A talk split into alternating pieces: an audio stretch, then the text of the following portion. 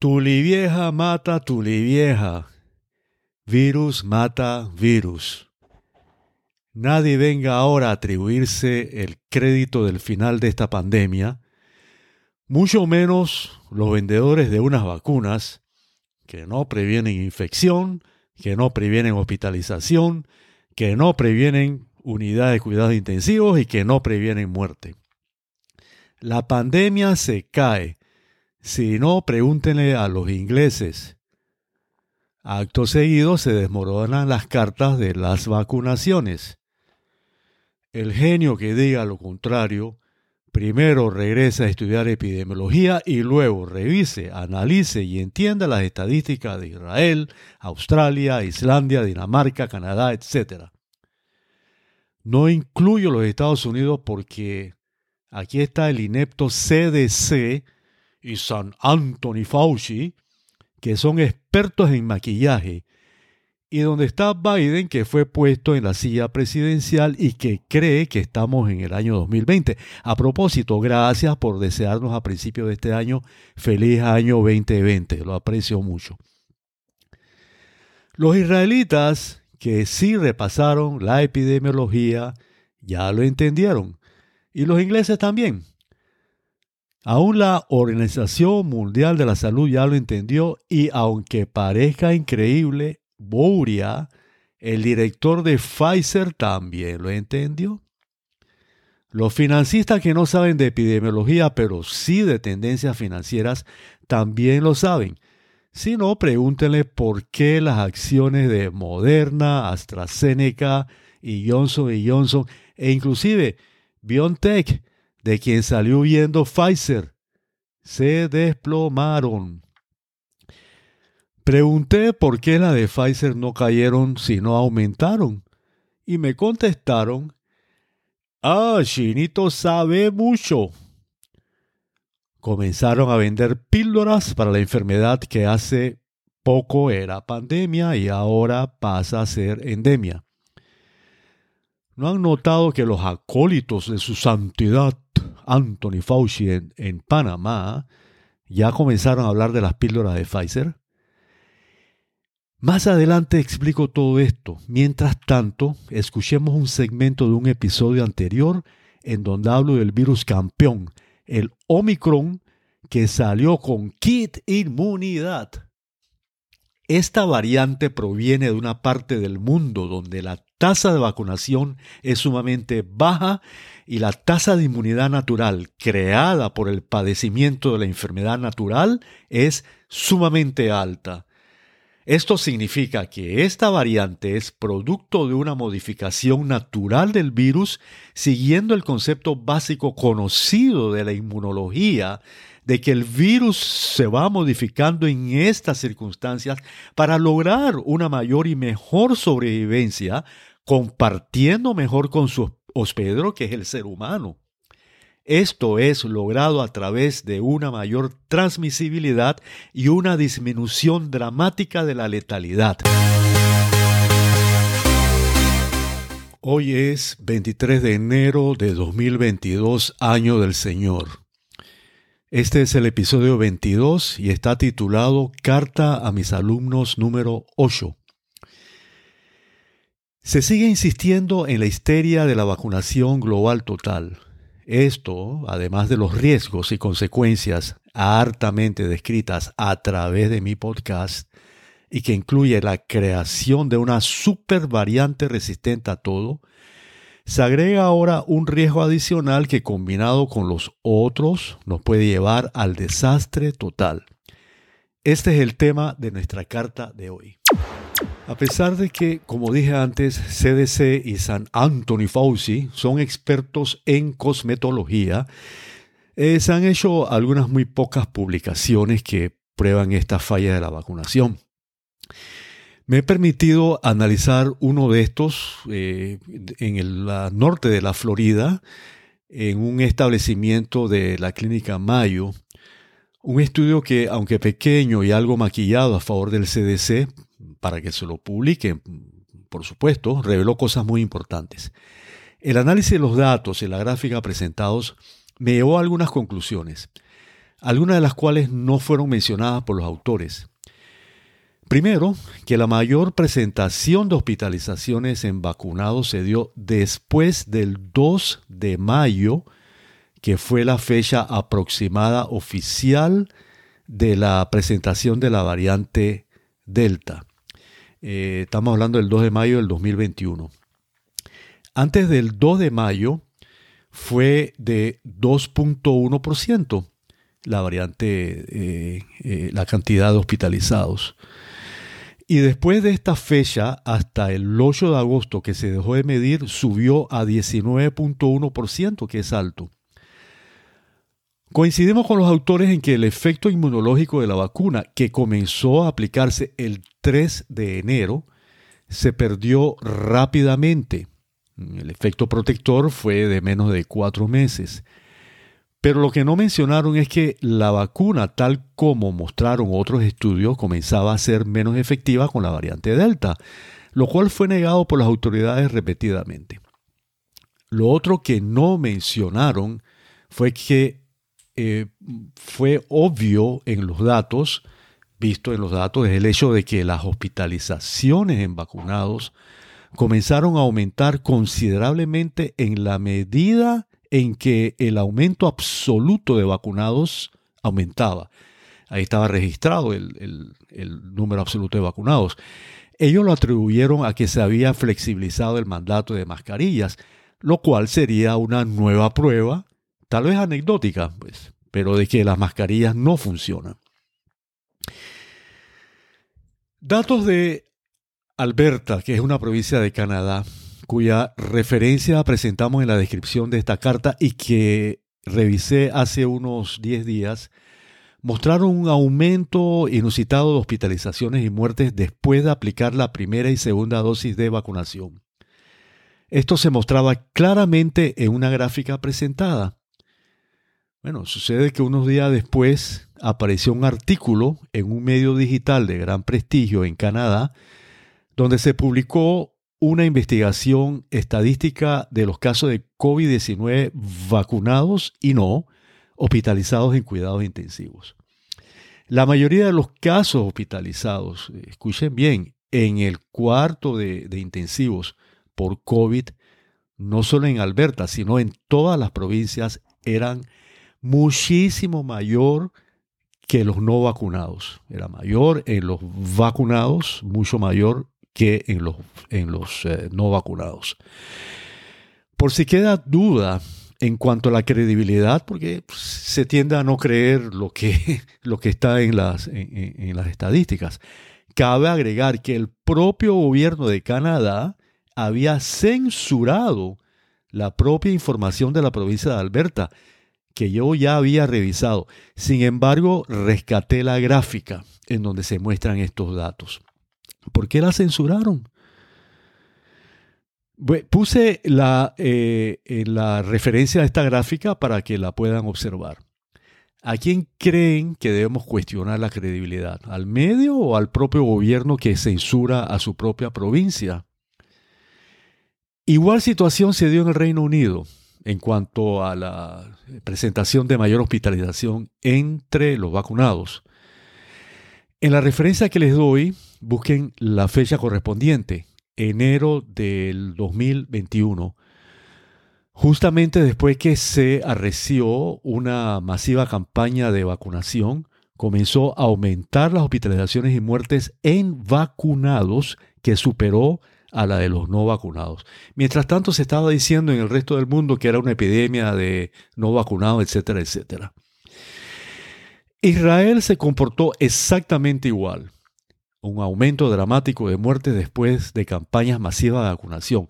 Esto ya lo presenté ampliamente en episodios anteriores.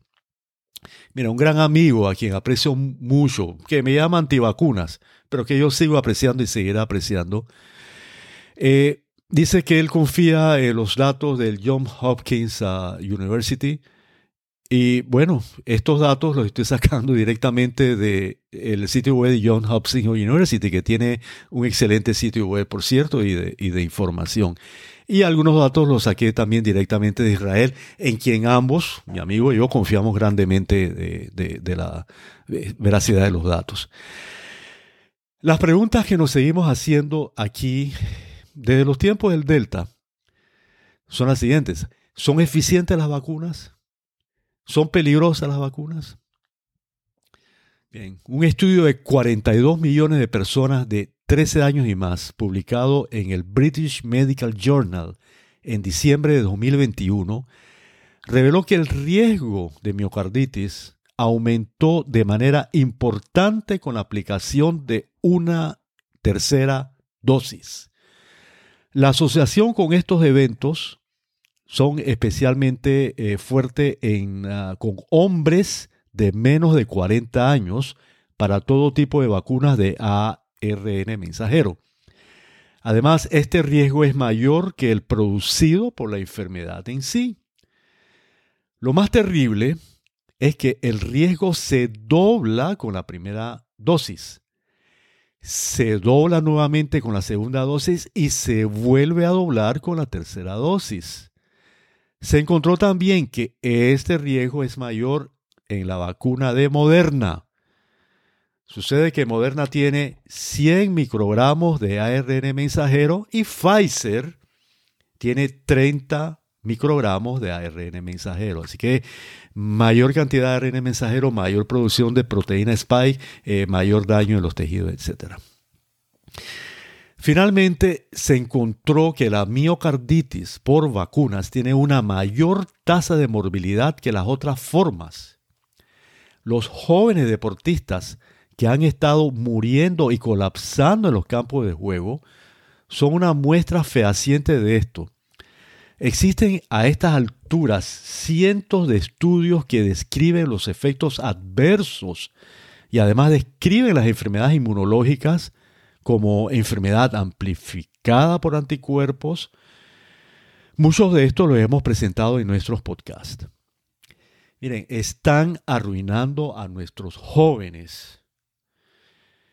Yo he descrito en numerosos episodios de mi podcast los mecanismos de la vacuna cada uno de los cuales podrían ser los causantes de estas anomalías que acabamos de describir y que se reportan cada vez más, que son, resumiendo, la, acción tóxica en nuestro organismo de la proteína spike, la enfermedad magnificada por vacunas y la enfermedad magnificada por anticuerpos. Ya han salido algunos estudios de instituciones y autores renombrados como el presentado por un grupo de investigadores chinos que sugiere que las vacunas deprimen el sistema inmunológico natural. En este estudio se encontraron alteraciones constantes en la expresión genética de muchos tipos diferentes de células inmunitarias. La reducción de la célula T eh, del tipo CD8 y una reducción de las respuestas de interferón tipo 1. ¿Qué significa todo esto? Bueno, esto se traduce como una reducción del sistema inmunitario. Eso es lo importante, que hace a la persona propensa a enfermedades, incluyendo reinfección con el COVID, aunque esté vacunado. Con respecto a la reducción de las eh, células T del tipo CD8, esto se traduce como un aumento, son las llamadas eh, células killer, tienen una función tremenda en, eliminar las células eh, cancerosas o precancerosas, y esto pues se traduce en un aumento de la propensión a sufrir de cáncer. Los medios no se han atrevido a desmentir este estudio por el prestigio de sus autores, y que están vinculados a las, instituciones más prestigiosas de China. Y China, como está de buena entre estos autores, eh, pero bueno, pero el prestigioso patólogo norteamericano, Dr. Ryan Cool, ha sido vilipendiado por atreverse a declarar públicamente el aumento inusitado de cáncer de todo tipo que él ha observado. Pero esto, ligado a los tiempos del Omicron que hemos mencionado, como el héroe. Sin embargo, persiste el villano, la vacunación. Esto nos hace preguntarnos eh, realmente, ¿estamos ahora afrontando un doble riesgo por la vacunación? A esto nos referiremos en el próximo párrafo. El Omicron aparece de manera providencial justo antes de la Navidad del 2021. Nos trajo una gran esperanza que paso a describir. Hay numerosos estudios que indican que la infección con Omicron potencializa el sistema inmunitario. Uno de los más importantes fue realizado por científicos de las universidades eh, Instituto de Salud de Sudáfrica, Alemania y Estados Unidos, las universidades e instituciones más notables, más importantes de Sudáfrica. Los autores encontraron que la producción de inmunidad contra la infección con Omicron en individuos tanto vacunados como no vacunados era altísima. Inclusive la producción, eh, la protección contra la variante Delta, aunque un poco menos, era también alta. Además concluyeron que Omicron en este momento de la pandemia es menos patógeno que Delta. Hay estudios que muestran esto último. Uno de estos realizados por CDC muestran que está presente, eh, esta, eh, eh, representa 53% la infección por Omicron, menos riesgo por hospitalización. Representa un 70% de reducción de estadía hospitalaria y representa un 0% de internación en las unidades de cuidado intensivo. Tal resultado puede tener implicaciones positivas en términos de disminuir la carga de enfermedad grave de COVID-19. Esto significa que Omicron es la perfecta vacuna natural. Pero se siguen reportando casos, muertes y, reaparición de olas de enfermedad. ¿Qué es lo que está pasando entonces realmente? Se sigue insistiendo en la histeria de la vacunación global total. Es aquí donde se presenta la vacunación como un doble riesgo. Explico.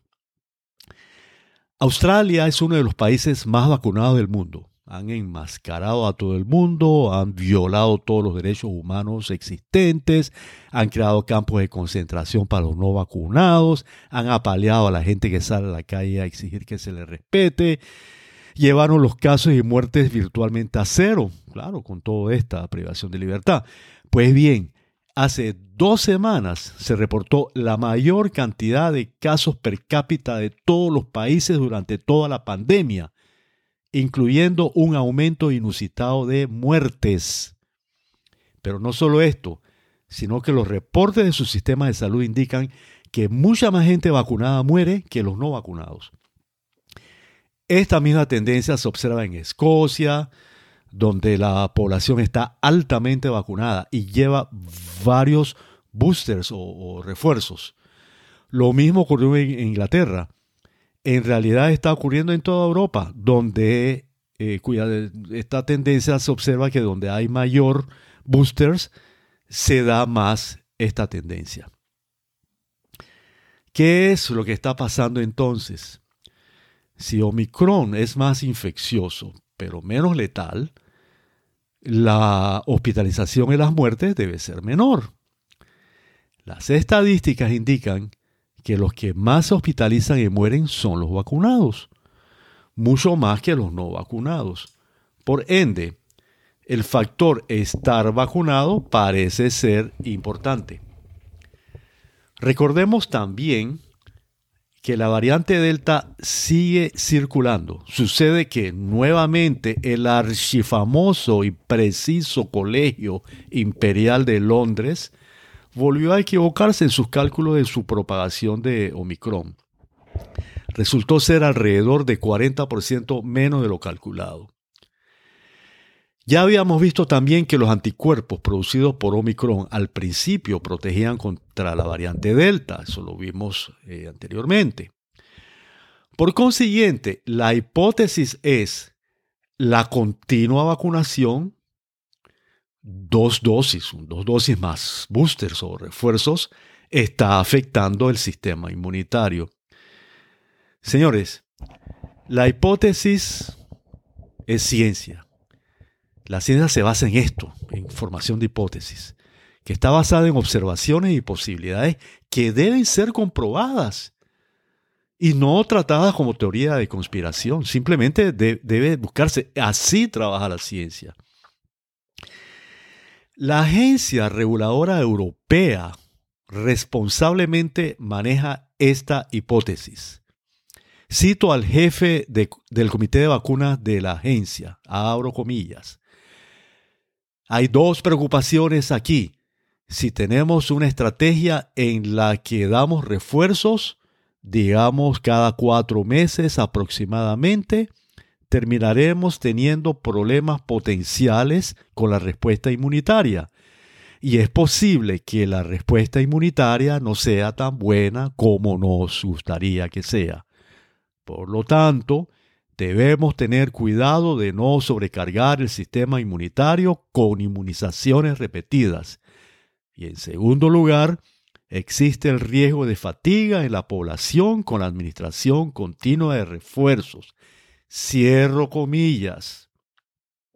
Ya esta tendencia a la afectación del sistema inmunológico, sin embargo, ya había sido sugerida en el estudio de la vacuna por la misma Pfizer que fue publicado en la revista Nature. A la luz del comportamiento de los leucocitos por efecto de la vacuna, esto fue informado. Pero esta eh, información fue presentada convenientemente en un cuadro escondido que yo me permití encontrar y que pueden encontrarlo en la referencia que les proveo en un lugar recóndito llamado Extended Data Figure One. Ahí lo buscan. A continuación, la postdata. Ya Inglaterra aprendió de sus errores, pero prácticamente el resto del mundo se mantiene hipnotizado o creen aún que sus jefes les siguen dando las mismas órdenes.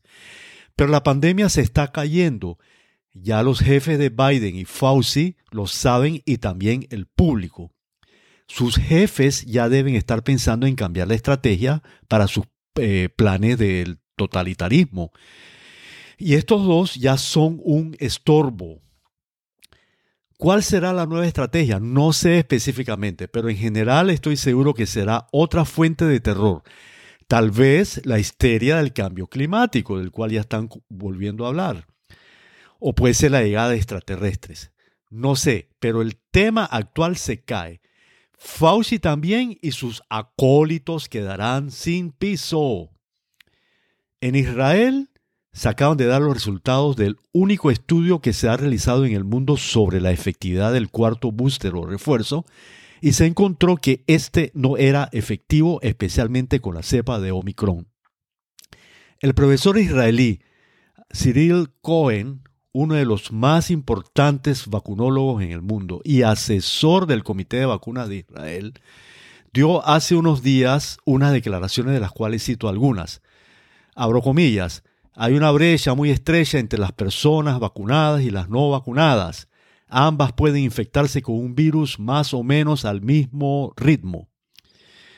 Otra afirmación, abro comillas, también deben comprender que el Green Pass, ese famoso pasaporte de vacunas no es necesario, lo dijo él. Y eso no es un secreto, sigue diciendo. No es necesariamente para evitar la transmisión, también es para alentar a las personas a vacunarse. Y no quiero tocar los aspectos políticos del pase verde, pero esto es una realidad. Otra afirmación, abro comillas. Hay un error, creo que lo cometimos y lo siento mucho. Hemos cometido algunos errores, pero fue educación.